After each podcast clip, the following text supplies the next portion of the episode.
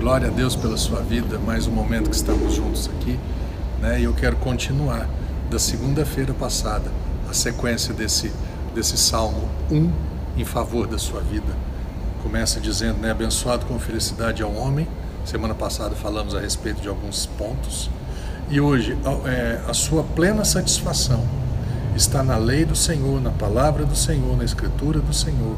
E nessa palavra, nessa lei, nessa escritura, ele medita de dia e de noite.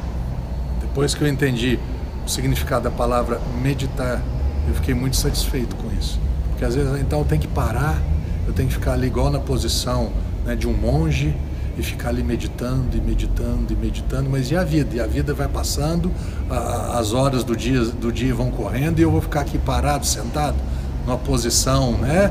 E assim deixo o negócio. Não, a palavra aqui é, é, é meditar significa murmurar, resmungar. Então, quando você lê a palavra, você absorve ali conceitos, absorve ali palavras, absorve ali é, é, é princípios da palavra, verdades libertadoras, que durante o dia você pega e declara a palavra. Que que, dizer, a pessoa está resmungando, ela está ali murmurando, ela está falando algumas coisas ali. Então você está falando o que durante o seu dia? Você está resmungando o que? Você está murmurando o que durante o seu dia? O Senhor é o meu pastor. Você vê uma situação completamente ruim, que você não pode falar, e aí você resmunga: o Senhor é o meu pastor. Não, minha vida não vai ter falta nenhuma em nome de Jesus. O Senhor está conduzindo a minha vida.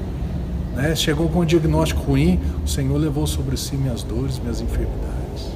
Você está entendendo? Esse falar para si, o resmungar tem muito mais a ver comigo, para mim, para eu ouvir, do que com o outro. Então pensa nisso. Você quer ser um homem, uma, mulher abençoados pelo Senhor?